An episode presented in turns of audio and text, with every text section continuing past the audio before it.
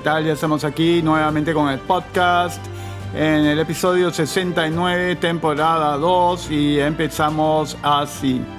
Bien, empezamos con algo el 25 de octubre y dice el Premier Martos, el gabinete no defiende al presidente, defiende la gobernabilidad.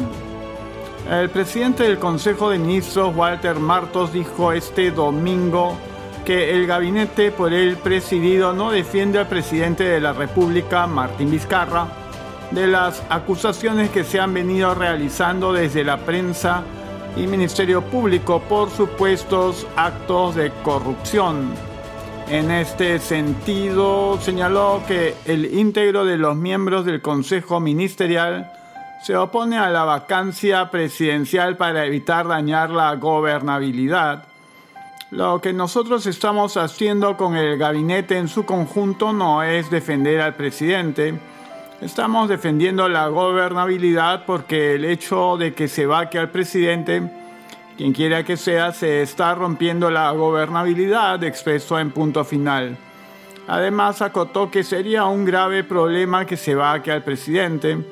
El presidente en ningún momento ha tenido la intención de aferrarse al poder él incluso en su momento hizo un llamado a un adelanto de las elecciones. Martos alegó que existen varios intereses que están detrás del intento de vacancia. Mencionó, por ejemplo, que existen congresistas que buscan liberar a Antauro Humala, como también otros legisladores que buscan blindarse de investigaciones en su contra. Hay varios intereses detrás de esto, hay varios congresistas que son democráticos, pero se están dejando llevar por esta vorágine. Hay otros intereses de ciertos miembros que tienen procesos judiciales de ver de qué manera se le posterga. Todos esos intereses no lo van a lograr con el presidente Vizcarra. El Premier expresó, por otro lado, que las Fuerzas Armadas no permitirían que se rompa el Estado de Derecho haciendo así referencia a que se opondrían a una vacancia presidencial. Las Fuerzas Armadas no son deliberantes, pero están para hacer respetar la Constitución y el Estado de Derecho y no se va a permitir que se rompa el Estado de Derecho en este momento faltando cinco meses para las elecciones. Bien, continuamos con algo del 25 de octubre. El sábado 31 se verá admisión de vacancia. El presidente del Congreso, Manuel Merino de Lama, anunció que el sábado 31 de octubre se consultará la admisión de la moción de orden del día que busca declarar la vacancia del mandatario Martín Vizcarra por permanente incapacidad moral. La notificación fue hecha pasada a las 11 de la noche del viernes por el congresista de Acción Popular quien minutos antes convocó al Pleno para ese día a fin de debatir el texto sustitutorio sobre el retiro de los aportes del sistema privado de pensiones. Previamente a las 7 y 19 de la noche se dio cuenta de la presentación de la citada moción impulsada por Unión por el Perú y firmada por algunos congresistas del Frente Amplio, Podemos Perú y Acción Popular. Asimismo, se dio lectura del inciso 2 del artículo 113 de la Constitución y los incisos A y B del artículo 89A del reglamento del Congreso de la República. Acto seguido, el titular del Parlamento Nacional rechazó las insinuaciones efectuadas por un sector de la prensa, así como por el propio presidente de la República, sobre una pretendida postergación de las elecciones. En nombre de la mesa directiva y como presidente del Congreso queremos rechazar todas las insinuaciones que se vienen dando a través de medios de comunicación e insinuaciones del propio presidente de la República pretendiendo confundir a la población con el tema de postergación de elecciones o con el tema de supuestas situaciones fantasiosas que creo que tenemos que rechazarlas desde la presidencia en el estricto cumplimiento de las normas que establece el reglamento del Congreso y la Constitución. La presencia de un axio populista al frente del Congreso de la República trae a la memoria que en noviembre del 2000 asumió la presidencia del Perú, Valentín Paniagua, tras declarar la vacancia por incapacidad moral de Alberto Fujimori. Paniagua, también integrante de Acción Popular, era el titular del Parlamento cuando Fujimori decidió fugar a Japón, dejando un escenario político y económico mucho más difícil del que atraviesa el Perú actualmente. Como se recuerda, Paniagua asumió la conducción del Perú hasta julio del 2001, fecha en que se efectuaron las elecciones tras la cual llegó al poder Alejandro Toledo. La moción de vacancia se presentó a raíz del testimonio de cuatro aspirantes a colaboradores eficaces que comprometen al mandatario en el presunto pago de un soborno de 2.300.000 soles por dos obras en Moquegua cuando fue gobernador regional entre el 2011 y el 2014. Y continuamos con noticias del 25 de octubre. María Moretti dice, Zoraida Ábalos puede investigar a Vizcarra. El abogado penalista Mario Moretti aseguró que no existen motivos para que la fiscal de la Nación, Zoraida Ábalos, suspenda la investigación del presidente Martín Vizcarra por el caso de Richard Cisneros hasta el 2021, fecha en la que, en que dejará la presidencia de la República. Constitucionalmente hablando, no existe motivo para que Ábalos suspenda el acto investigatorio hasta el 2021. Desde el punto de vista procesal le corresponde investigar, dijo a Expreso. Además agregó que la Constitución es clara cuando señala en su artículo 117 que no se puede acusar al presidente salvo por cuatro causales, pero no impide la acción de investigación. En otro momento el penalista criticó la demora que tuvo la fiscal de la Nación para poner final a las rencillas producidas entre los fiscales por la conducción de las investigaciones contra Martín Vizcarra por los presuntos casos de corrupción que salieron a la luz tras las declaraciones de tres colaboradores eficaces. Bueno, el 24 de octubre Walter Martos decía lo siguiente, estos intentos de vacancia son totalmente inconstitucionales. Tras señalar que una reciente encuesta revela que el 78% de la población está en contra de que el presidente Martín Vizcarra sea vacado. El jefe del gabinete ministerial Walter Martos aseguró este sábado que el pueblo está cansado de que haya conflictos constantes con el Congreso. El presidente cuenta con una aprobación de 54%. Esto es la voz del pueblo. El pueblo está cansado de que haya conflictos constantes intentos de vacancia constantemente. Cada vez que sale una denuncia de, por aspirantes a colaboradores eficaces, algunos grupos con posiciones radicales del Congreso inmediatamente inician una intención de vacancia, manifestó en RPP Noticias. Bajo esta línea ratificó que la población está cansada de ver que las autoridades del más alto nivel están creando una desestabilización política innecesaria en medio de una crisis y una pandemia del COVID-19. Estos intentos de vacancia son totalmente inconstitucionales porque rompen el Estado de Derecho y violan la Constitución.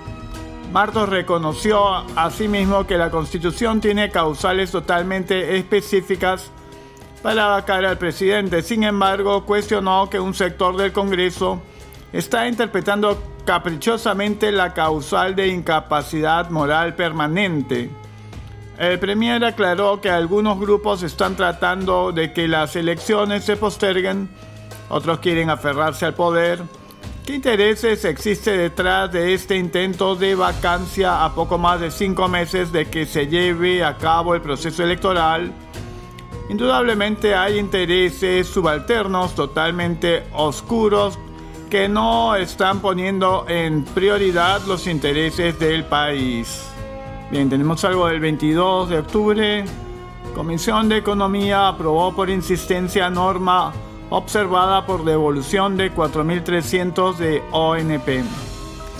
La Comisión de Economía del Congreso aprobó ayer miércoles por insistencia con nueve votos a favor y cuatro en contra la autógrafa de ley observada por el Ejecutivo que faculta a los aportantes y ex aportantes a la ONP a retirar hasta 4.300 de sus fondos, una UIT. De esta forma, la Junta de Portavoces será la encargada de definir la fecha en que la propuesta será debatida en el Pleno. Previamente dicho proyecto fue ratificado también por insistencia en la Comisión de Defensa del Consumidor. Al observar la propuesta, el Ejecutivo recalcó que esta no es viable, ya que quienes se verían afectados serían los actuales pensionistas.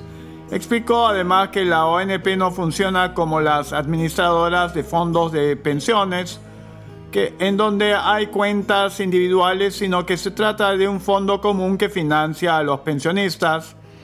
Así alertó que las devoluciones no podrían ser financiadas con los aportes de los trabajadores, por lo que deberá usarse dinero del erario público. El planteamiento del Congreso permite que los afiliados, tanto activos como inactivos, puedan acceder a 4.300 de sus aportes a la Oficina de Normalización Previsional. Asimismo, propone dar una retribución extraordinaria a los pensionistas de la ONP bajo decreto ley 19990, equivalente a una remuneración mínima vital 930 soles, y que los aportantes que a los 65 años de edad no hayan podido acceder a una pensión puedan retirar el 100% de sus fondos. Bien, continuamos con algo del 23 de octubre. BCR interviene para frenar devaluación. El BCR intervino en el mercado el miércoles para colocar swaps cambiarios por 884.5 millones de soles y atenuar así la depreciación del sol en la jornada. El dólar llegó a cotizarse a 3.60 soles. Mientras las otras monedas de la región se apreciaban, no pasa lo mismo en el Perú. Las empresas locales están comprando dólares dijo un operador. Tras los swaps cambiarios colocados por el Banco Central, el sol peruano revertió parcialmente la tendencia, pero la retomó el jueves llegando a 3.61 soles por dólar. En cambio, la mayoría de las monedas de América Latina cerraron al alza por el retroceso global del dólar. El índice dólar que mide al billete verde frente a una canasta de seis monedas de primer orden bajaba hasta los 92.89 puntos. En suma, mientras en el mundo el dólar cae, en el Perú sube. Y el 27 de octubre, Expreso dice, Amado Enco renunció a la Procuraduría Anticorrupción. El procurador anticorrupción Amado Enco presentó su dimisión al cargo esta tarde tras permanecer casi cuatro años como jefe de la Procuraduría Anticorrupción. Atendiendo a razones de carácter estrictamente personal y profesional, hace llegar a su despacho mi renuncia irrevocable al cargo de Procurador Público especializado en delitos de corrupción de funcionarios, indica el oficio. Asimismo, mi renuncia al cargo de Procurador Público ad hoc para ejercer la defensa de los intereses del Estado ante las autoridades de la Confederación Suiza y el Gran Ducado de Luxemburgo y al cargo de Procurador Público ad hoc para ejercer la defensa jurídica de los intereses del Estado peruano ante las autoridades y sedes jurisdiccionales del Reino de España en el proceso de extradición activa de César y Nostroza Pariachi, añadió. En la carta, el funcionario recuerda que los logros obtenidos por la Procuraduría Anticorrupción durante su gestión fue por el esfuerzo de los que conforman dicha entidad, puesto que el crecimiento exponencial de la corrupción y los escasos recursos asignados hicieron dicho trabajo un desafío constante. Como se recuerda, Enco Tirado fue designado como procurador público especializado en delitos de corrupción en diciembre del 2016 a propuesta del Consejo de Defensa Jurídico del Estado, y luego de haber obtenido el puntaje más alto en la convocatoria pública. Decisión habría sido fomentada por la negación de su participación en, las investigaciones relacionadas al presidente Martín Vizcarra. Los casos más recientes de los que fue apartado son los referidos a las indagaciones referidas a Lomas de Hilo y al Hospital de Moquegua, investigaciones que presuntamente involucran al presidente de la República y a otros ex altos funcionarios de Estado. Bien, eso es del 27 de octubre. Vizcarra dice, hay un proceso de vacancia contra mí. Respeto lo que el Congreso determine. El presidente de la República, Martín Vizcarra, dijo que respetará la decisión del Congreso de la República respecto del proceso de vacancia presidencial que se ha iniciado en su contra. Este sábado, como se sabe, podría discutirse la admisibilidad de la moción presentada la semana pasada por varias bancadas. Hay un proceso de vacancia que se ha iniciado contra mí. Soy respetuoso y respeto lo que determinen. El mes pasado hubo otro pedido de vacancia, este mes otra vacancia. Y no sé si el próximo mes habrá otro pedido de vacancia, pero en el anterior pedido de vacancia presentamos una demanda competencial ante el Tribunal Constitucional y el Congreso no ha respondido, informó el jefe de Estado. Vizcarra Cornejo corrigió las recientes declaraciones del presidente del Consejo de Ministros, Walter Martos, quien afirmó que las Fuerzas Armadas no se prestarían a que el Parlamento vaque al jefe de Estado.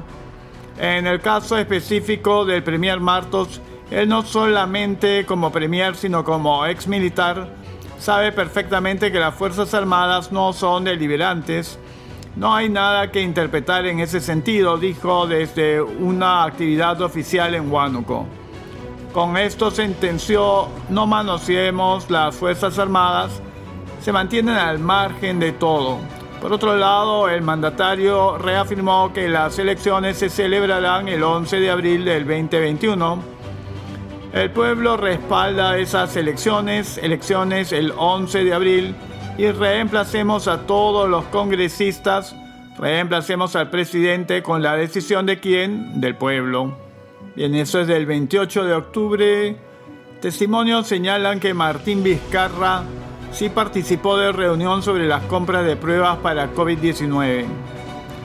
De acuerdo a testimonios recogidos, el presidente de la República, Martín Vizcarra, sí participó de una reunión con proveedores y laboratorios relacionados a las compras supuestamente irregulares de pruebas rápidas y moleculares para detectar el coronavirus COVID-19, realizadas mediante Perú Compra, según manifestó este miércoles el fiscal anticorrupción Reinaldo Avia. Estamos dentro del contexto en el cual se habría adquirido y habría habido reuniones en las que participó la actual ministra de Economía, María Antonieta Alba, conjuntamente con el presidente de la República y los proveedores, según la versión que se ha ido recabando efectivamente, el señor presidente habría ido a esa reunión, señaló Avia en entrevista con Canal N. Recordemos que en entrevista con Expreso, Fernando Olivera acusó que hubo una reunión el 18 de marzo en el despacho del Ministerio de Economía y Finanzas en donde se discutió la compra de pruebas rápidas a pesar que la OMS no las recomendaba. Lo que pasa es que se reúne con un puñado de intermediarios y algún laboratorio. ¿Quién elige a esos participantes de la reunión? ¿Quién fue el padrino? Hay un video propalado por Cuarto Poder en donde inclusive sale la pizarra de la ministra Alba y ahí salen los nombres y fechas. Curiosamente aparecen los nombres de a quienes después le termina comprando el gobierno, denunció Olivera, citando un reporte de Cuarto Poder. Como parte de esta indagación preliminar que incluye a María Antonieta Alba, quien ya brindó su testimonio, Vizcarra ha sido notificado por la Fiscalía para que brinde su declaración, por lo que Reinaldo Avia está a la espera de que el jefe de Estado programe lugar, fecha, hora y modalidad para ello.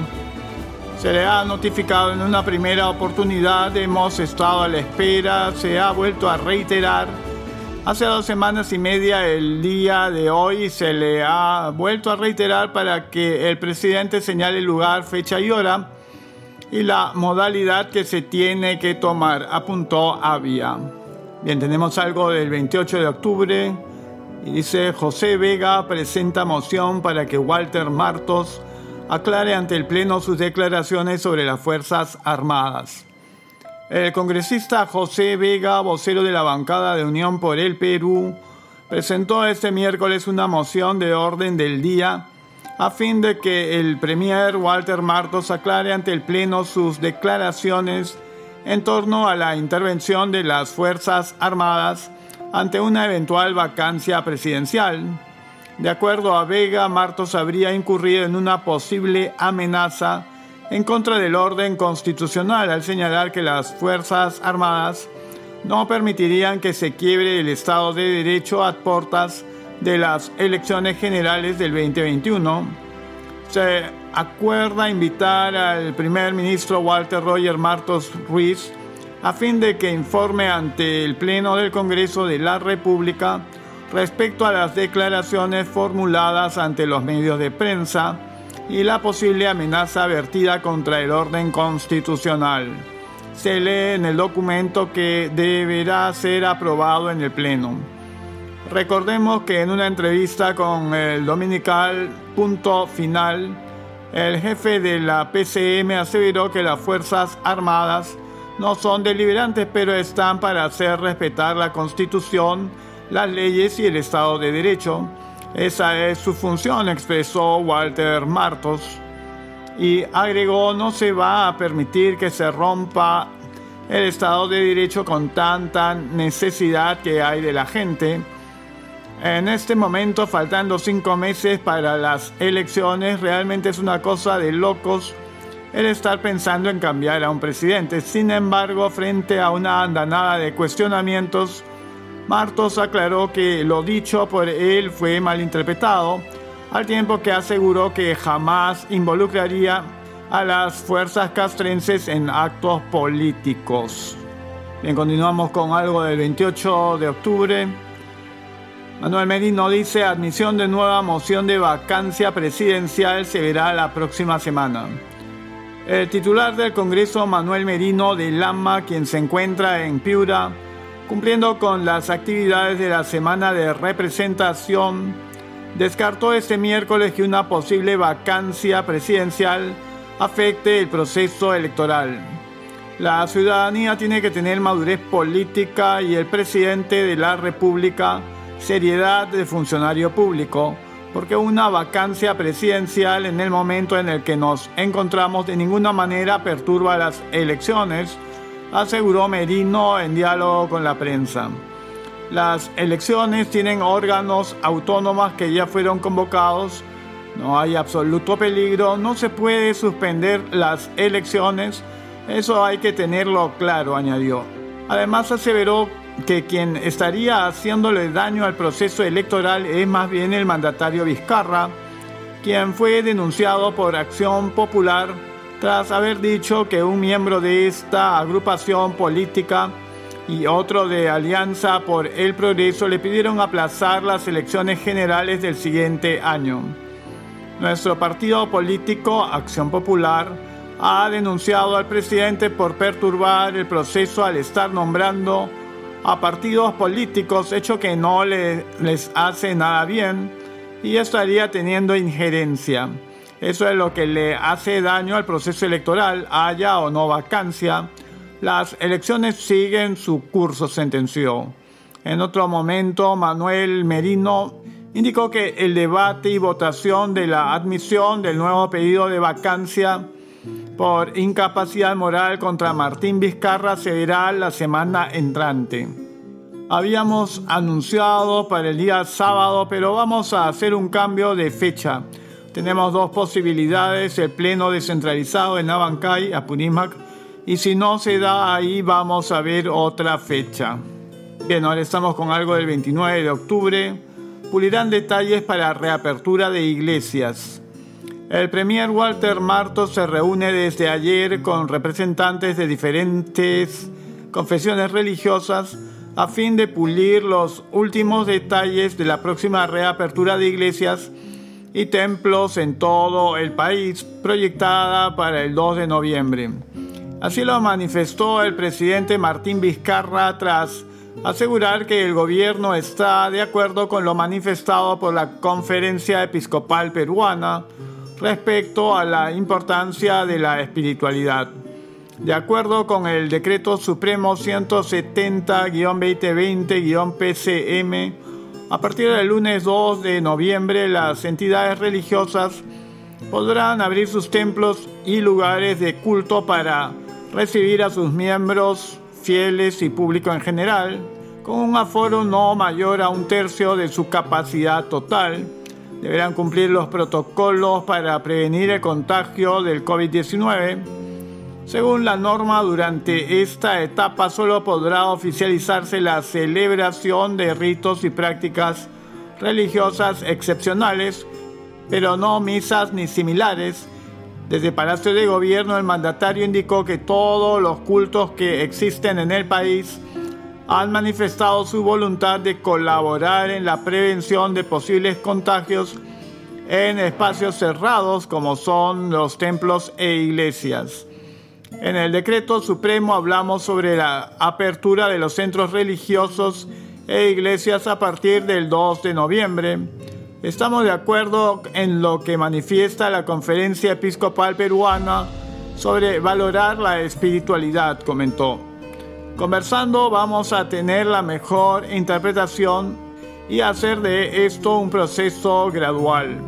La Conferencia Episcopal Peruana emitió un comunicado el martes en el que señala que cada obispo tendrá la potestad para decidir si realiza misas diarias o dominicales en los templos católicos. Bien, ahora estamos con algo del 29 de octubre. Procuraduría pide que Vizcarra, Alba y Zamora sean investigados por colusión en compra de pruebas. Antes de su renuncia, el ex procurador anticorrupción Amado Enco solicitó al fiscal Reinaldo Avia de la Segunda Fiscalía Provincial Corporativa especializada en delitos de corrupción de funcionarios de Lima, que eleve su informe a la fiscal de la Nación, Zoraida Ábalos, a fin de que investigue al presidente Martín Vizcarra, la ministra María Antonieta Alba y a los exministros Víctor Zamora y Elizabeth Inostroza por presunta colusión con laboratorios en la compra de pruebas rápidas serológicas. ENCO consideró además que Avia debía incluir en este caso a César Cabezas, Omar Trujillo, Manuel Loaiza, Leli Solari, María Luz Mirabal, Ronnie Gavilán, Fanny Cárdenas, Ana, Jorge y Óscar Escalante, todos ellos funcionarios del MINSA o del Instituto Nacional de Salud. Asimismo le pide al fiscal Reinaldo Avia que se considere como empresas investigadas a Delta La Perú, Diagnóstica Peruana, Multimedical Supplies y Nipro Medical Corporation, sucursal del Perú. De acuerdo con el ex procurador, existen indicios sobre presunta concertación defraudatoria entre los funcionarios involucrados y los contratistas que resultaron ganadores en las contrataciones para la adquisición de pruebas serológicas. Amado Enco también llama la atención por el cambio repentino de la estrategia adoptada por altos funcionarios del gobierno peruano para adquirir pruebas serológicas en reemplazo de las pruebas moleculares recomendadas por la OMS y OPS. El ex abogado del Estado recuerda que esta variación en la estrategia ocurrió en una reunión ocurrida el pasado 18 de marzo en la sede del Ministerio de Economía en la que habrían participado Vizcarra, Alba e Inostroza, además de proveedores y laboratorios. Al día siguiente del encuentro, el Ejecutivo emitió un documento de urgencia para viabilizar la compra de pruebas rápidas.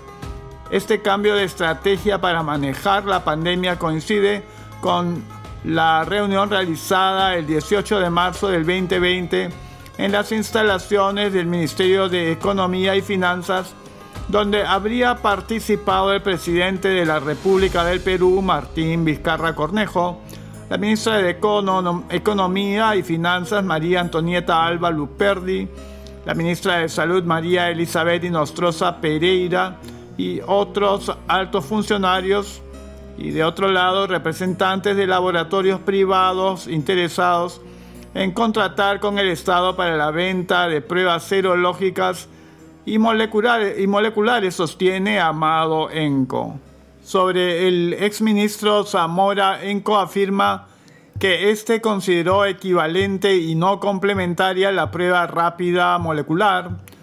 Por lo anterior, Enco señala que el Estado peruano habría gastado aproximadamente 105.319.000 soles en productos médicos que además de no contar con certificación sanitaria de origen, no servirían para diagnosticar el COVID-19 y agrega que el daño no es solo económico, pues la decisión de virar la estrategia para enfrentar la pandemia de pruebas moleculares a pruebas serológicas habría ocasionado que el Perú se convierta en el país con la mayor tasa de mortalidad en el mundo.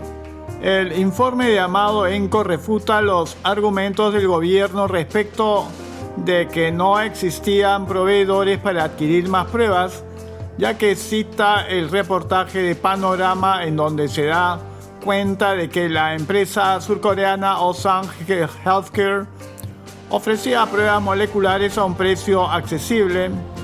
La capacidad de producción era de 5 millones de pruebas moleculares a la semana, pudiendo suministrar grandes cantidades de pedidos a todo el mundo. Con todo ello, el gobierno peruano optó por comprar solamente 350 mil pruebas a otra empresa a un precio superior a los 60 dólares la unidad, menciona el ahora ex procurador. Vale anotar que el fiscal Reinaldo Avia ya había recogido el testimonio de María Antonieta Alba por este caso y se halla a la espera de una respuesta de Martín Vizcarra para que fije lugar, hora, fecha y modalidad para recoger su declaración. De acuerdo con el Código Penal, el servidor público que incurra en delito de colusión puede ser reprimido con una pena privativa de libertad no menor de 3 ni mayor de 6 años. Bien, estamos con algo del 29 de octubre Francia eleva a urgencia atentado el nivel de alerta en todo el país tras los últimos ataques. El primer ministro de Francia, Jean Castex, ha anunciado este jueves que la alerta en el país se ha elevado al nivel de urgencia atentado tras los ataques perpetrados esta jornada en varias partes de la nación. El funcionario agregó que el presidente Emmanuel Macron ha convocado un Consejo de Defensa y Seguridad Nacional que se llevará a cabo el viernes. Asimismo, Caster advirtió que la respuesta del gobierno será firme, implacable e inmediata. De acuerdo con el Sistema Nacional de Alerta Antiterrorista en Francia llamado Vigipirat, la urgencia atentado es el máximo nivel de seguridad. Según las autoridades galas, supone vigilancia y protección en caso de amenaza inminente en un acto terrorista o de un atentado recién cometido. Hasta el mediodía Francia se encontraba en la etapa intermedia correspondiente a seguridad reforzada, riesgo de ataque, no obstante, tras reportarse dos apuñalamientos múltiples en Niza y Aviñón, las autoridades decidieron elevar la alerta a su máximo nivel. Al menos tres personas han sido asesinadas y varias han resultado heridas este jueves tras un ataque con arma blanca dentro de una iglesia en el sur de la ciudad francesa de Niza. El ministro del Interior de Francia, Gerald Darmanin, señaló que se está llevando a cabo una operación policial en el lugar. Por su parte, el alcalde de Niza, Christian Strozzi, agregó que el sospechoso del atentado ha sido arrestado. El alcalde de la ciudad agregó que según las pruebas recabadas hasta el momento, el incidente fue un ataque terrorista. Un hombre armado con un cuchillo intentó atacar a transeúntes en las calles de la ciudad francesa de Avignon, informan medios locales. Según los reportes, el atacante habría gritado a la Akbar, amenazando a las personas con un cuchillo. La policía que llegó al lugar respondió abriendo fuego y abatió al sospechoso. Los ataques se producen en medio del creciente conflicto entre Francia y el mundo musulmán tras el atentado del maestro francés Samuel Paty. Ese educador fue decapitado por un alumno el 16 de octubre después de mostrar en clase las caricaturas del profeta Mahoma que provocaron el atentado yihadista a la revista Charlie Hebdo en enero del 2015. A raíz de ese crimen, el presidente Emmanuel Macron prometió intensificar la lucha contra el separatismo islámico en Francia y defender la publicación de caricaturas de Mahoma. A principios de este mes ya manifestó que el Islam era una religión en crisis en todo el mundo. Bien, empezamos con algo del 29 de octubre. El Congreso de España aprueba la prórroga del estado de alarma hasta el 9 de mayo. La mayoría del Congreso de los Diputados de España ha aprobado este jueves la prórroga del estado de alarma llevada a la Cámara por el Ejecutivo Bicolor, presidido por Pedro Sánchez. En esta ocasión, a diferencia de lo ocurrido durante la primera ola de la pandemia, cuando las prórrogas eran quincenales, este estado excepcional tendrá una vigencia de seis meses hasta el 9 de mayo. El gobierno de Sánchez ha recogido el apoyo del Partido Nacional Vasco, PNV, Esquerra Republicana de Cataluña, Partido Democrático Catalán, Ciudadanos, Más País, Compromís y otros partidos minoritarios. El principal partido de la oposición, el Partido Popular, se ha abstenido mientras que la extrema derecha de Vox ha votado en contra. El estado de alarma es un mecanismo excepcional recogido en la Constitución española para situaciones de catástrofes o crisis sanitarias, entre otros, desde la restauración de la democracia en España en 1978, tan solo se ha utilizado en cuatro ocasiones, la primera vez que el gobierno decretó este estado fue en el 2010. Tuvo una duración de un mes y un ámbito de actuación muy determinado, la huelga encubierta de controladores aéreos. Las otras tres han tenido lugar este 2020 y han estado circunscritas a la lucha contra la pandemia del coronavirus. La constitución permite que el gobierno lo decrete motu propio durante tan solo 15 días. La prorrogación de este plazo debe ser autorizada por la mayoría simple del Congreso de los Diputados. El Consejo de Ministros decretó el estado de alarma el pasado 25 de octubre, aunque en este caso la autoridad competente serán los gobiernos regionales. De este modo, la intención ha sido crear un paraguas para que las autoridades de las diferentes comunidades autónomas puedan tomar medidas para paliar la crisis sanitaria que puede ser tumbada por los tribunales como había ocurrido en varias ocasiones. Esta norma jurídica permite limitar la circulación de personas en horario nocturno la entrada y salida de regiones y de ciudades, las reuniones de personas o establecer restricciones de horarios y aforos, entre otras medidas. Desde hace cuatro días al albur de esta normativa, la mayoría de comunidades autónomas han optado por limitar la movilidad decretando el cierre perimetral de sus regiones por lo que los ciudadanos no podrán entrar o salir de esas regiones, Además, en todo el territorio nacional rige el toque de queda nocturno. Bien, ahora tenemos algo del 30 de octubre.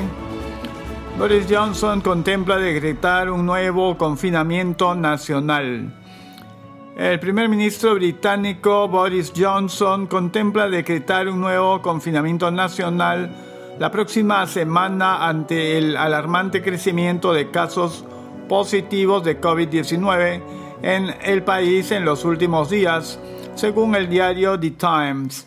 Johnson se reunió este viernes con su gabinete de crisis, entre quienes están el ministro de Sanidad Matt Hancock, el de Economía Rishi Sunak y el de gabinete Michael Gove, para analizar las últimas cifras y estudiar un endurecimiento de las restricciones.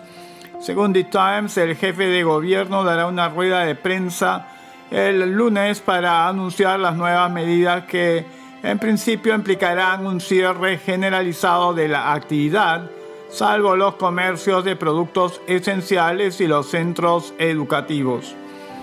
Este confinamiento comenzaría el lunes y se prolongaría hasta el primero de diciembre. Sin embargo, las fuentes consultadas por el diario señalan que todavía no se ha tomado una decisión final sobre el alcance de las nuevas restricciones. El gobierno británico, según informaciones, ha decidido cambiar de enfoque a la vista de que las cifras superan incluso el peor escenario previsto, según se conoció hoy de una advertencia lanzada hace dos semanas al Ejecutivo por el Comité Científico que lo asesora contra el virus. Por eso se espera que Johnson renuncie al planteamiento de contención regional que implantó recientemente por el que se clasificaba a los territorios con un sistema de semáforo que determinaba las restricciones. La intención del primer ministro era aferrarse a los tres niveles medio, alto o muy alto, según la circulación del virus, pero en los últimos días ha visto como las autoridades de Gales con competencias en materia de sanidad han decidido decretar un confinamiento al igual que países vecinos como Francia. Según los últimos datos publicados este viernes por la Oficina Nacional de Estadísticas, solo la semana pasada se contagiaron en todo el país unas 570.000 nuevas personas con COVID en las últimas 24 horas, 274 personas murieron a causa de la enfermedad y se registraron 24.405 nuevos positivos en pruebas de laboratorio. Continuamos con información del 30 de octubre. Jurado Nacional de Elecciones da tres días a Martín Vizcarra para presentar sus descargos por presunta infracción electoral el Jurado Nacional de Elecciones notificó al presidente de la República, Martín Vizcarra, que cuenta con tres días hábiles para presentar sus descargos tras la denuncia en su contra por una presunta vulneración al principio de neutralidad de cara a los comicios generales 2021. Cabe recordar que la acusación interpuesta por el Partido Acción Popular parte de las declaraciones que emitió el mandatario sobre un supuesto pedido de postergación de las elecciones. Hubo un pedido de un miembro de Acción Popular y de Alianza para el Progreso, pero en el mejor de los términos muy amables, y en estas conversaciones simplemente fue un análisis de diferentes perspectivas, dado que esa conversación se dio en medio de la pandemia, no ahora, cuando las cifras subían, subían y subían, aseveró el jefe de Estado el pasado 19 de octubre en una entrevista con Radio Santa Rosa. Como se recuerda, el artículo 346 de la Ley Orgánica 26859, Ley Orgánica de Elecciones, indica que está prohibido a toda autoridad política o pública, B, practicar actos de cualquier naturaleza que favorezcan o perjudiquen a determinado partido o candidato. Continuamos con información del 30 de octubre. A partir del 15 de noviembre, iglesias podrán realizar misas con protocolos sanitarios. La ministra de Justicia y Derechos Humanos, Ana Neira, informó ayer que a partir del 15 de noviembre se podrá realizar misas y otros ritos religiosos como bautizos, cumpliendo con todos los protocolos de seguridad sanitaria para evitar contagios del nuevo coronavirus. En conversaciones con Canal N, la titular del Minjus señaló que tras conversaciones entre los representantes del gobierno y diversas organizaciones religiosas, se acordó que la apertura de templos y centros de culto se realizará en dos etapas. Hemos señalado que habrá dos etapas en este proceso. Desde el 2 de noviembre podrán abrir los templos y lugares de culto para oración y otros sacramentos. A partir del 15 de noviembre se podrá realizar ritos religiosos como bautizos y otros, cumpliendo siempre con todos los protocolos y las medidas sanitarias, manifestó. Ana Neira indicó asimismo que el gobierno está tomando acciones para compatibilizar el derecho a la libertad religiosa con el derecho a la salud. Somos respetuosos de la libertad religiosa, pero también hay que cuidar la salud, apuntó. Mediante el decreto supremo número 170-2020-PCM, el Poder Ejecutivo autorizó a partir del lunes 2 de noviembre que las entidades religiosas abran sus templos y lugares de culto para recibir a sus miembros fieles y público en general, con un aforo no mayor a un tercio de su capacidad total. Ahora estamos con algo el primero de noviembre. Estos son los 36 destinos autorizados para vuelos internacionales a partir de hoy. A partir de hoy, domingo primero de noviembre, se amplían a 36 las ciudades en 17 países hasta donde los peruanos pueden viajar en vuelos internacionales autorizados por el Ministerio de Transportes y Comunicaciones, en coordinación con el Ministerio de Salud, MINSA, tras el análisis de las condiciones y protocolos sanitarios frente al coronavirus COVID-19.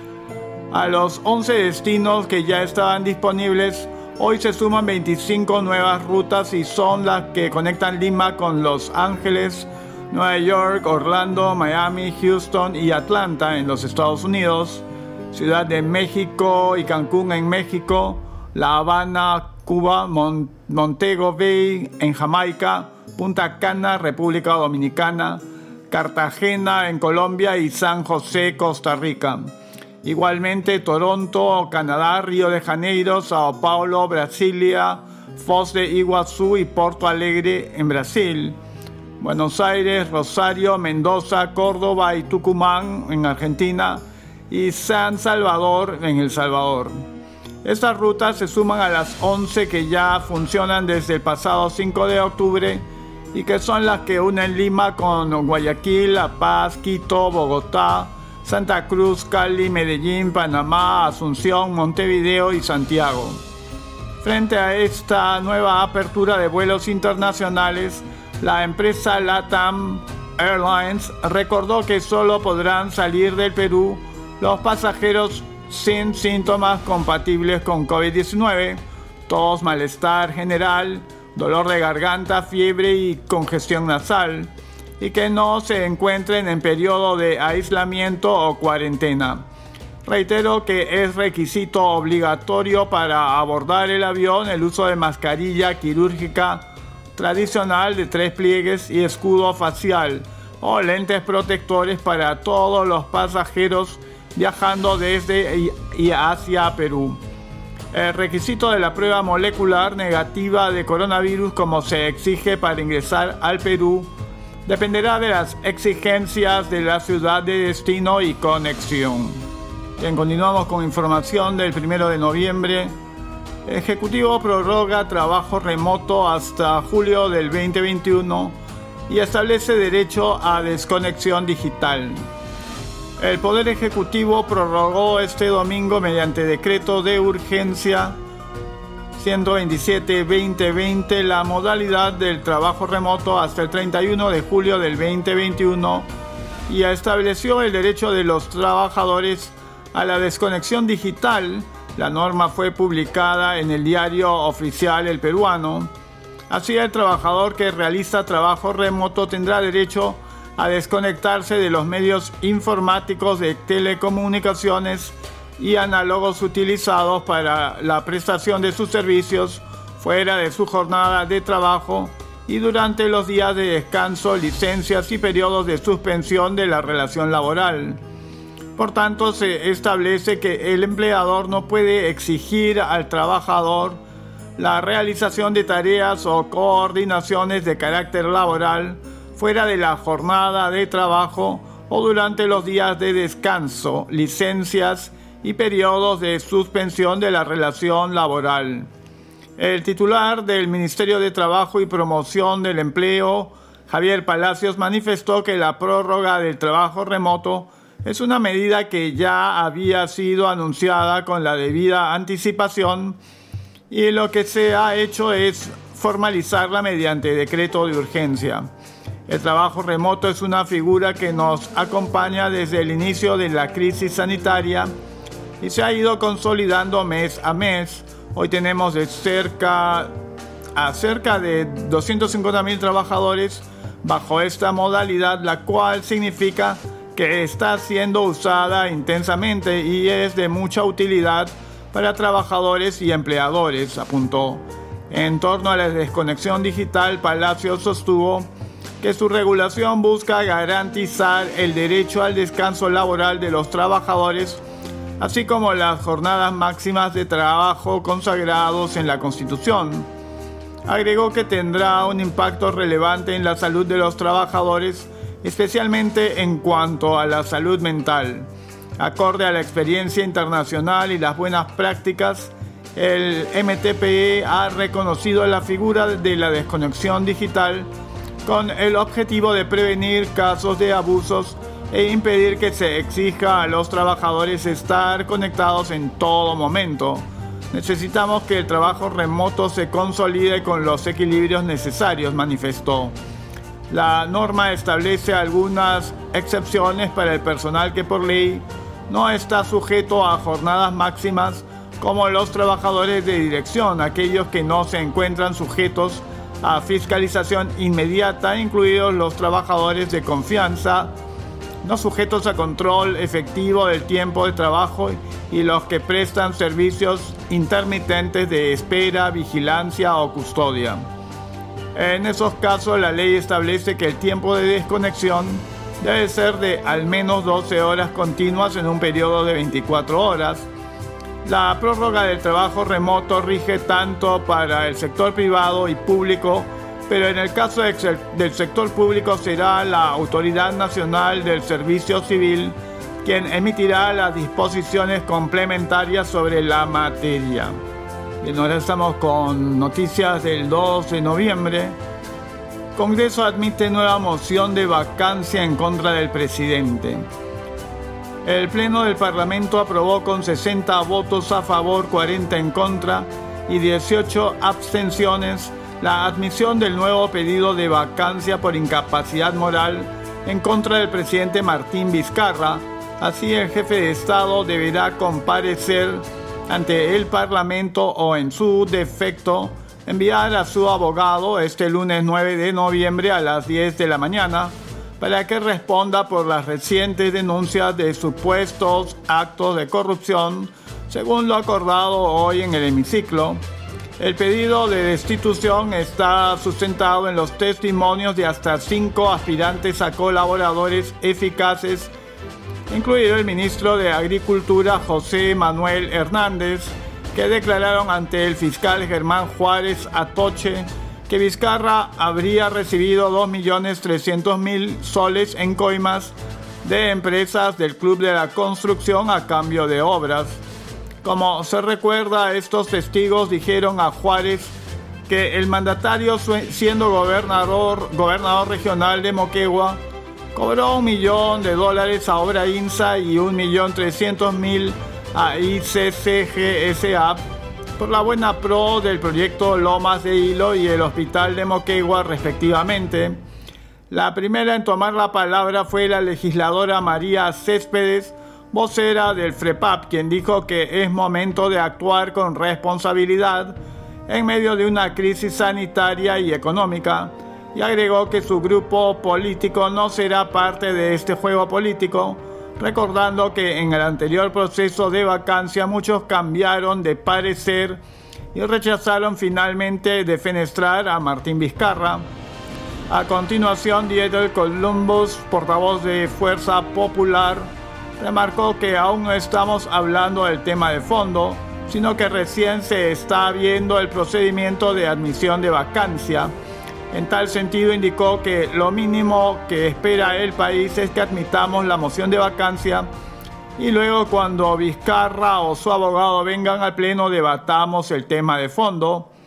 A su turno, Javier Mendoza, máquina de Unión por el Perú, exclamó que no podemos permitir que siga en el cargo el presidente comprometido en estas circunstancias ha deshonrado a nuestra patria y no estamos dispuestos a tolerarlo, enfatizó.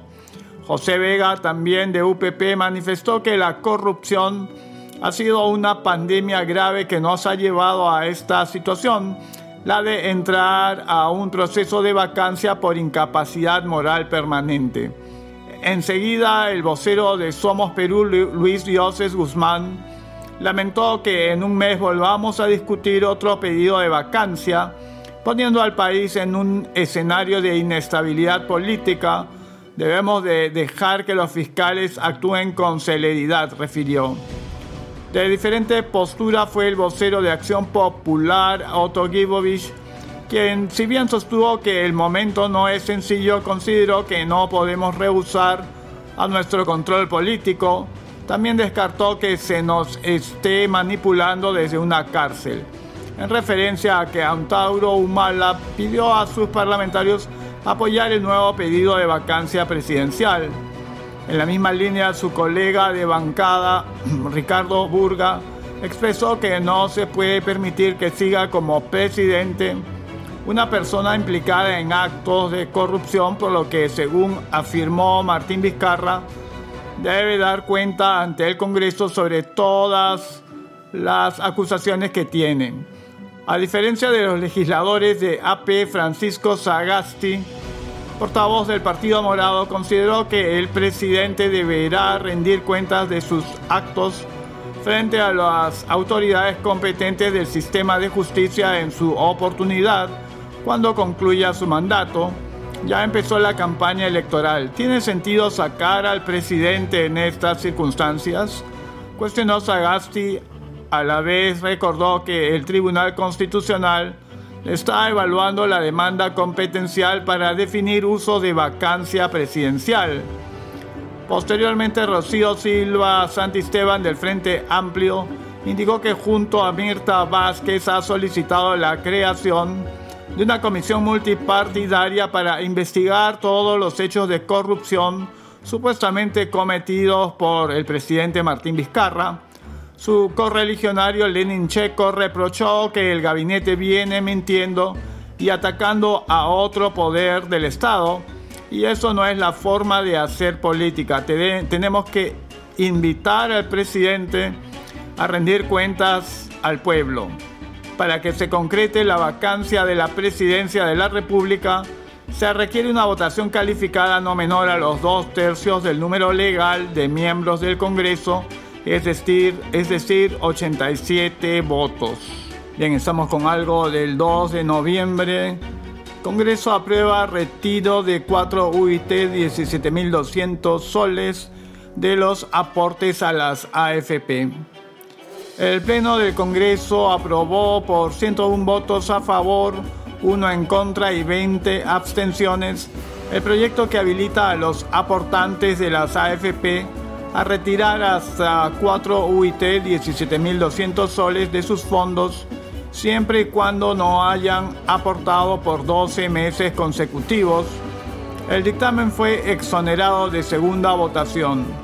El texto sustitutorio autoriza asimismo el retiro de hasta una UIT, 4.300 soles para quienes no registren aportes en el mes de octubre del 2020 y no apliquen al retiro de los 17.200 soles.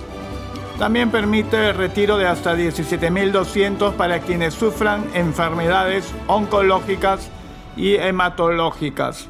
Así quedó descartada la propuesta del retiro del 100% de fondos del sistema privado de pensiones que impulsó la bancada de Podemos Perú, que planteó una cuestión previa que finalmente fue rechazada. Durante la votación de la cuestión previa, el congresista César Combina de APP alertó que esto era un berrinche de la bancada de Podemos Perú. No es justo que los aportantes soporten los berrinches de una bancada, expresó el legislador, y agregó que la cuestión previa solamente retardaría más el debate. El presidente de la Comisión de Economía, Anthony Novoa, de Acción Popular, dijo previamente que con esta propuesta los retiros alcanzarían los 14.500 millones, beneficiando al 97% de los aportantes que se encuentran sin empleo a, raíz como consecuencia de la pandemia de coronavirus COVID-19. Como se recuerda, en mayo de este año el Congreso aprobó ya el retiro del 25% de los fondos de las AFP con un tope máximo de 3 UIT 12.900 soles. Bien, así llega al final el podcast en su episodio 69, temporada 2, y estaremos encontrándonos pronto.